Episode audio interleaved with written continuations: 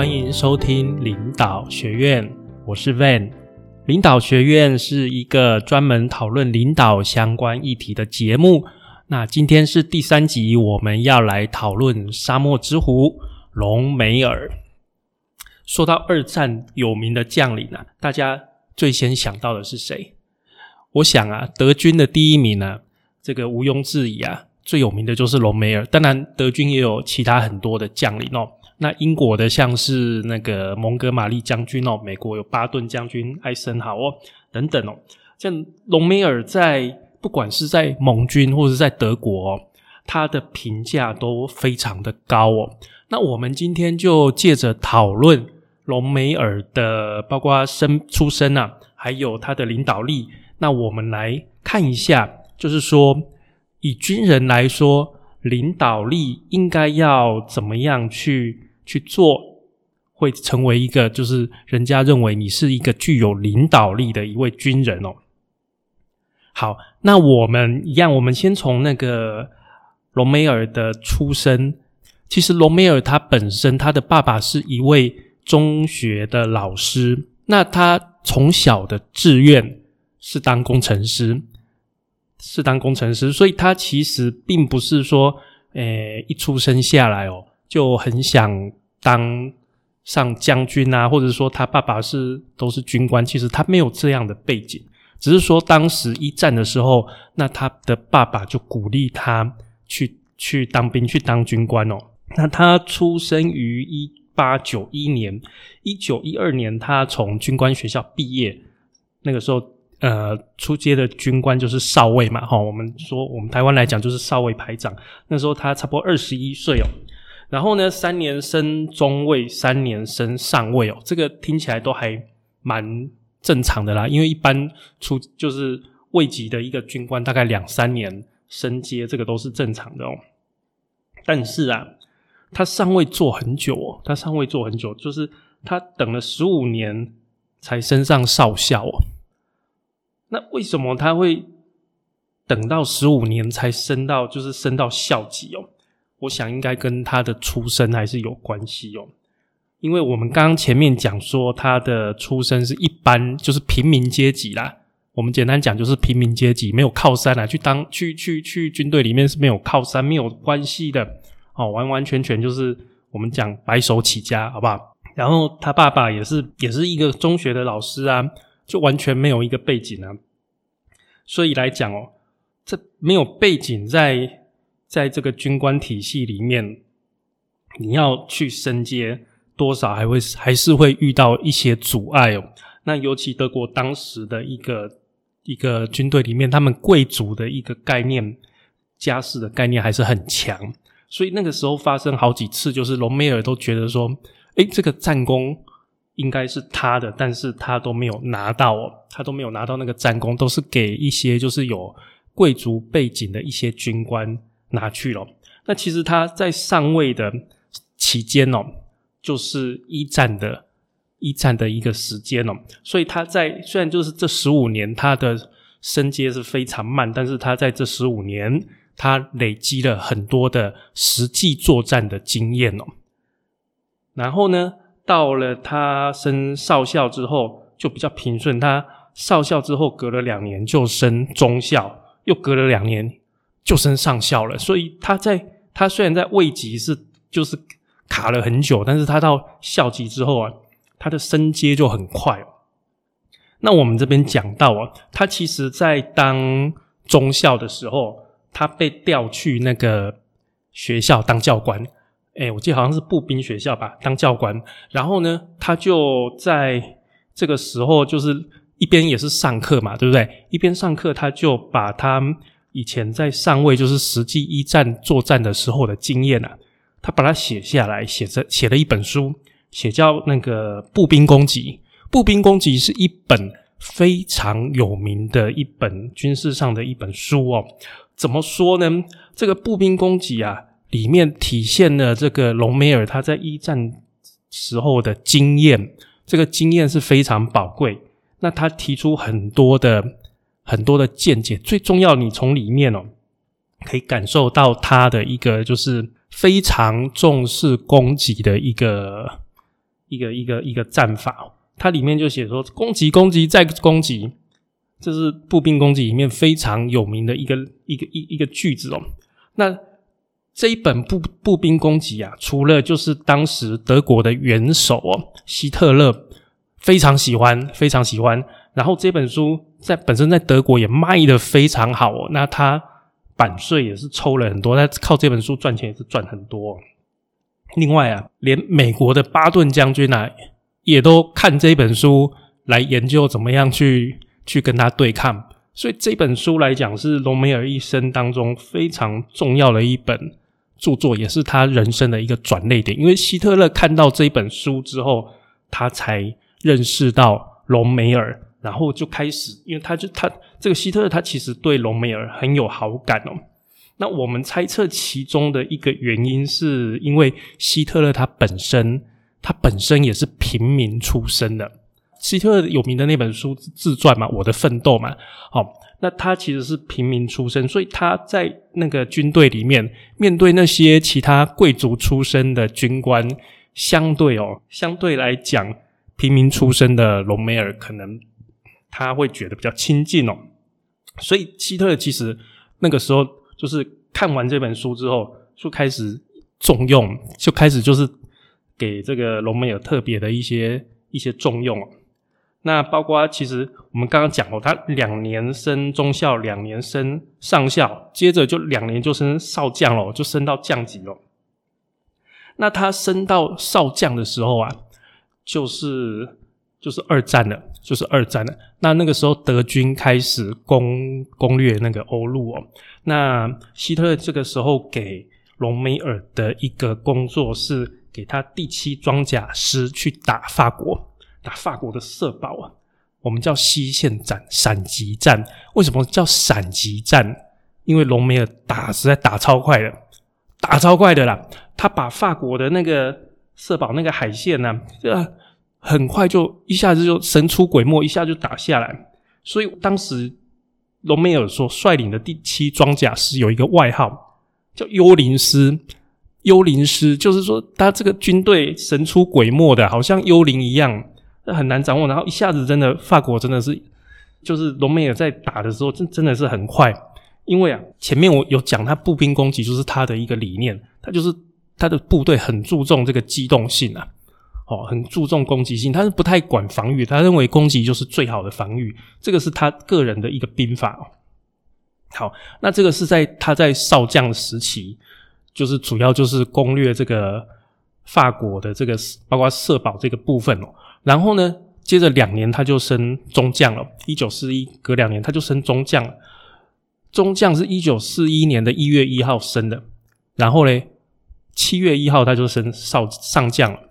所以有够快的，你看他在降级的，就是从校级之后的升官就超快。我相信这个也是希特勒有在有在帮他，但是他本身的一个成果也是很好。那一九四一就是那个隆美尔升中将之后啊，希特把他调去北非。哦，我们说那个隆美尔的绰号叫沙漠之狐，就是从他北非的这个战功来的哦。那我们说到北非哦，其实北非一一开始，我们说轴心国有三个国家嘛，德国、日本、意大利哦。其实一开始北非这个战线是意大利在负责的。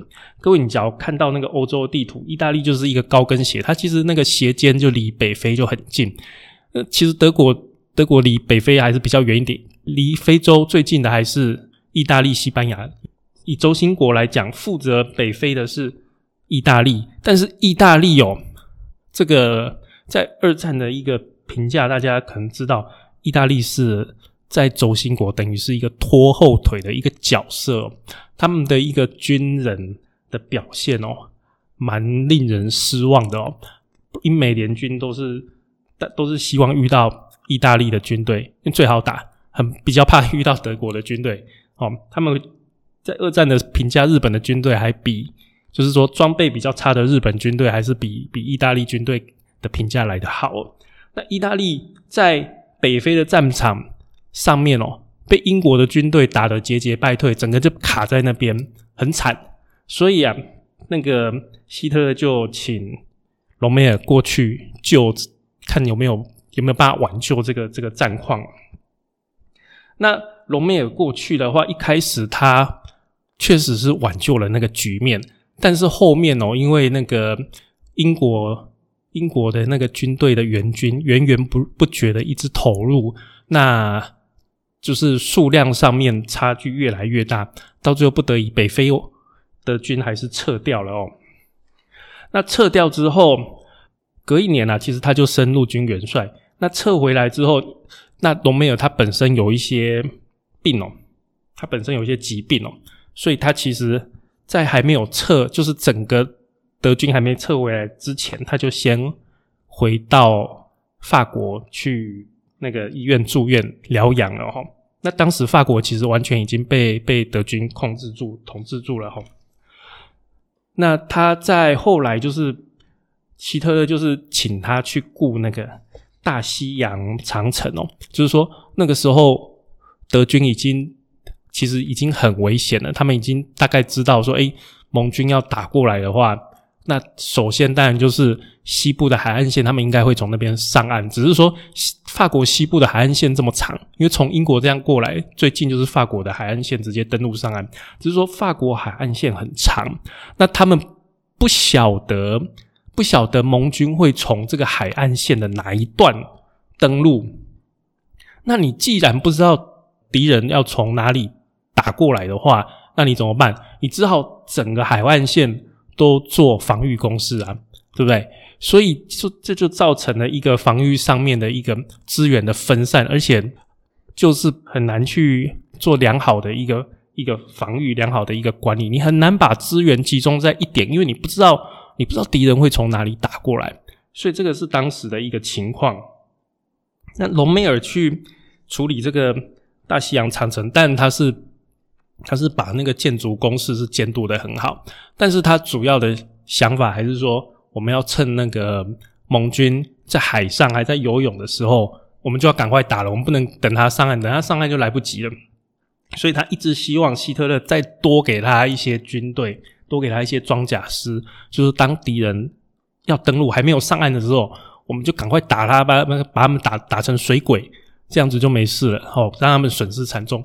但是啊，当时希特勒就有别的想法，他不愿意，哦，当时可能是俄国那边的战线也吃紧，他就不愿意把资源调派去西部，所以来讲那个时候，隆美尔跟希特勒最后啊。就有一些冲突。那在隆美尔在在在做这个防御工事，后来啊，希特勒遇到了一件暗杀案，有一个他们的军官，高级的军官带炸药进去炸希特勒，但是没有炸死，就是说希特勒没有死掉，但是很多人死掉了，很多人受伤。那希特勒等于是被暗杀嘛，但是没有成功。他当天他就抓了五千个五千个嫌疑人，全部都抓去枪毙。那隆美尔他们有找到一些证据，他们认为隆美尔也参与这个暗杀的其中，但是真是假我们不知道，因为当时候盖世太保哦，他如果要他就是上面硬要认为你有罪，你就会有罪嘛，因为当时的那个也不是这么这么这么好哦，而且哦，就是说，因为隆美尔他。在军队中也是跟其他人有一些冲突，然后大家要眼红他的成就啊，所以也是有人会想要趁这个机会捅他一刀啦。所以最后来讲哦，德国对外宣称隆美尔元帅陆军元帅是因为心脏病，或是说那个之前敌人的战伤，然后送医院不治，但是实际上是他们叫隆美尔自杀，服毒自杀。那这个是。隆美尔的一个简单的一个一个出生的一个一个情况了。那我们接下来是讨论到说，就是说隆美尔的哪些领导能力是我们要执行的？啊，抱歉，不是我们要执行，我们要学习而且要执行的，好不好？来，这个部分大家要多想一下，因为他是一个军人的角色。第一个，他是一个军人的角色。第二个哦，就是他不是最高领导人哦，他上面还是卡着其他的元帅，更更高的一个一个长官，还有包括希特勒，所以他其实没有办法，他不是真正的最高的一个领导人，这个大家要要能够想到这样哦。那他的特色，第一个就是说他的执行力，还有就是说他的军事的专业哦。那他军事专业当然是他从他的一个经验累积来的，但是他本身的那个天资融会贯通，但也是很好。但是更重要是他的。执行力，我们刚刚说到他有写那个步兵攻击，就是他的等于是他的兵法啦，好不好？我们说他等于是他的兵法，所以他在作战来讲，他很因为是沙漠之虎，哦，他很重视这个机动跟奇袭，就是让敌人吓一跳，快到让敌人吓一跳。来，我们来举一个例子，说怎么说这个奇袭跟机动啊，其实都是建立在他的执行力上面，就不止说。不只是因单单单纯纯因为说，诶，他很厉害，可以看到这个地形，然后从这边跑。不只是这样，还需要执行力。怎么说呢？有一次啊，他想要就是用他的装甲师从这边去去攻击英军，但是啊，他的属下就跟他讲说，诶，报告罗梅尔将军，我们的油不够，我们的油不够，我们的车子没有办法跑那么远，我们需要四天的时间去载油。去载油回来，我们才有燃料，我们才可以跑到这么远一个地方。因为那个北非战线那个战线拉很长哦，需要大量的一个石油。隆美尔啊，他马上就当机立断，就是你们现在把车上的东西全部卸下来，马上回去装油，马上去载油，然后我们就用这些油，二十四小时就奇袭到英军，让英军英国军队整个就是被打败。所以你可以看到，就是说这个是环环相扣的，就是说这个人他的执行力很强，因为他的执行力强，造成说让大家发现他在军事的专业上面，就就是很佩服他在军事的专业。那既然你的军事专业很强，你底下的士兵当然就会信任你的领导啊，对不对？今天我的长官是一个百战百胜的一个。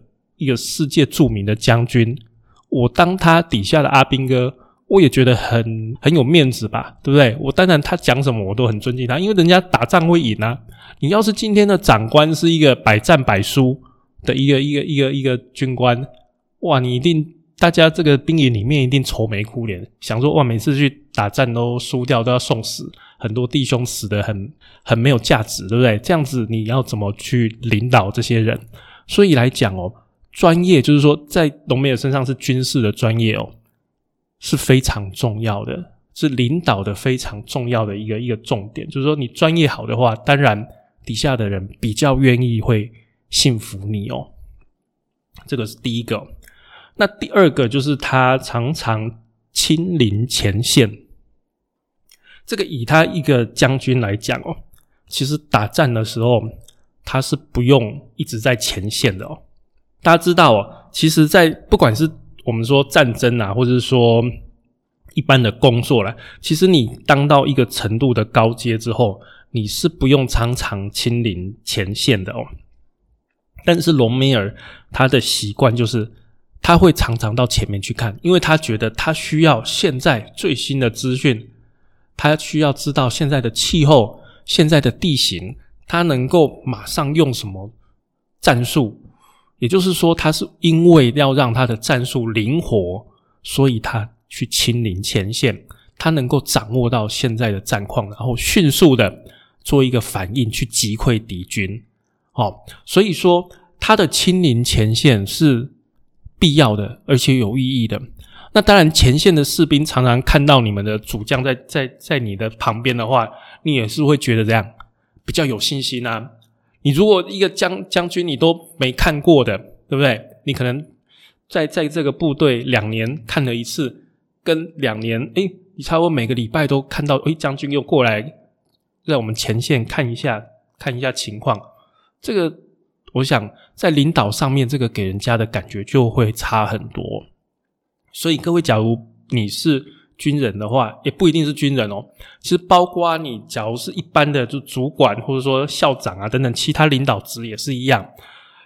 我们必须还是要亲临前线，就是说，你不需要常常的亲临前线，但是你不可以完全不去前线。你完全不去前线的一个所造成的一个结果，就是你对现在发生的事情的判断会失准。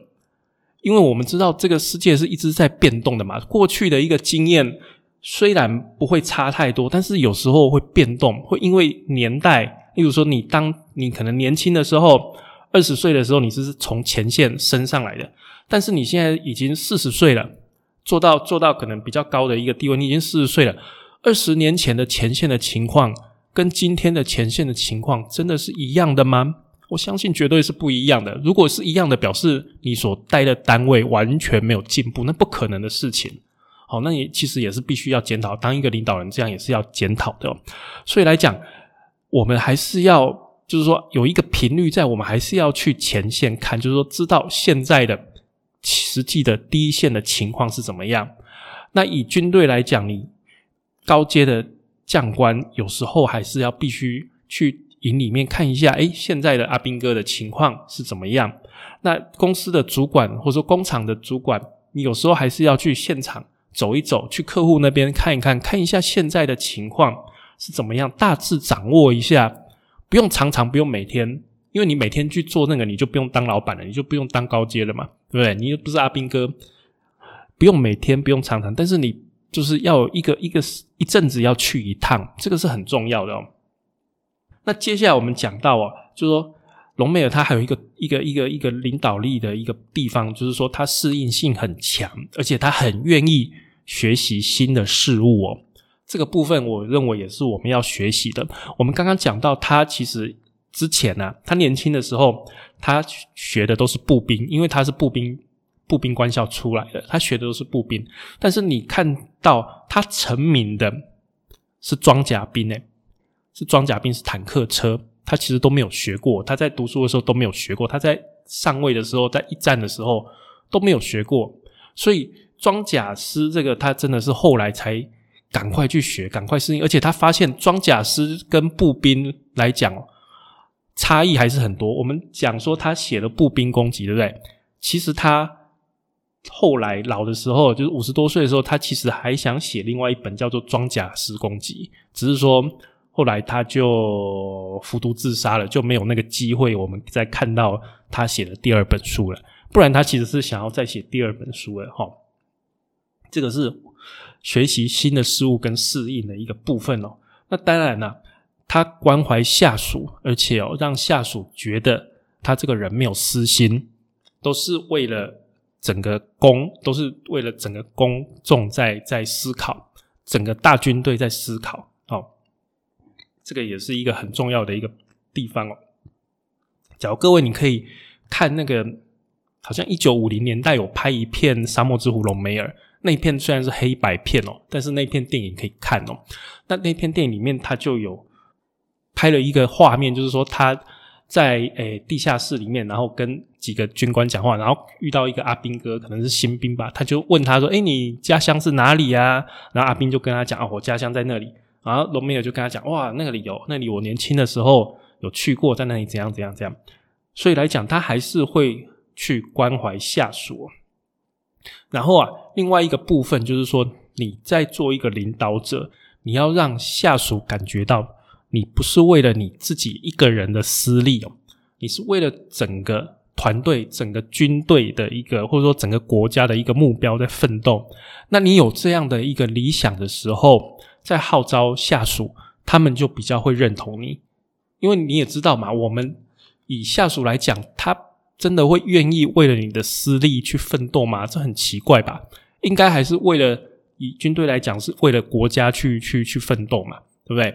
这样才是一个他们做这个职业的一个一个愿景，一个心里面认同的一个情况哦。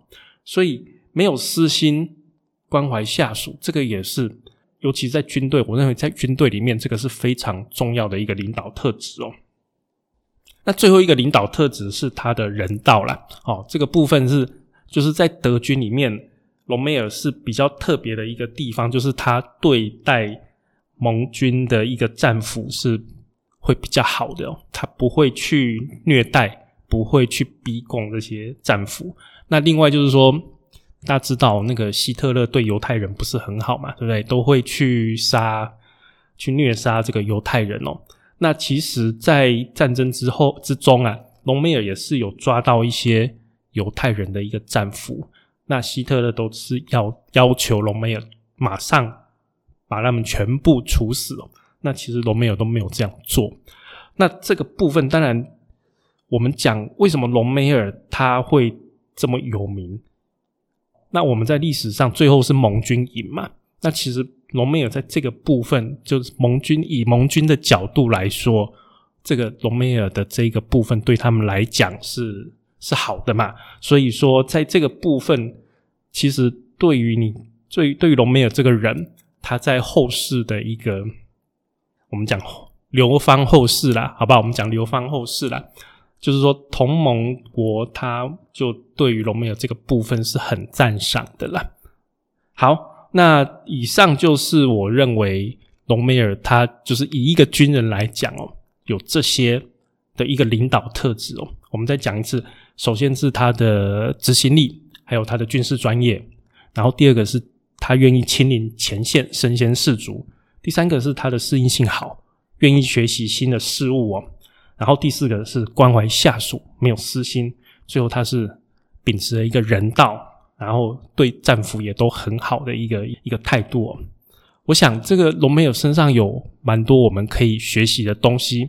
那他的领导力的特质也是非常，虽然他的他就是蛮可惜的啦，最后希特勒要求他自杀哦，这是蛮可惜。但是他其实不管是在德军或是在同盟国来讲哦，当时就是后来全世界其实对他的评价都蛮高的，也是我们。真的是可以好好学习的一位对象。好，那我们今天的节目就到这边为止，谢谢各位，拜拜。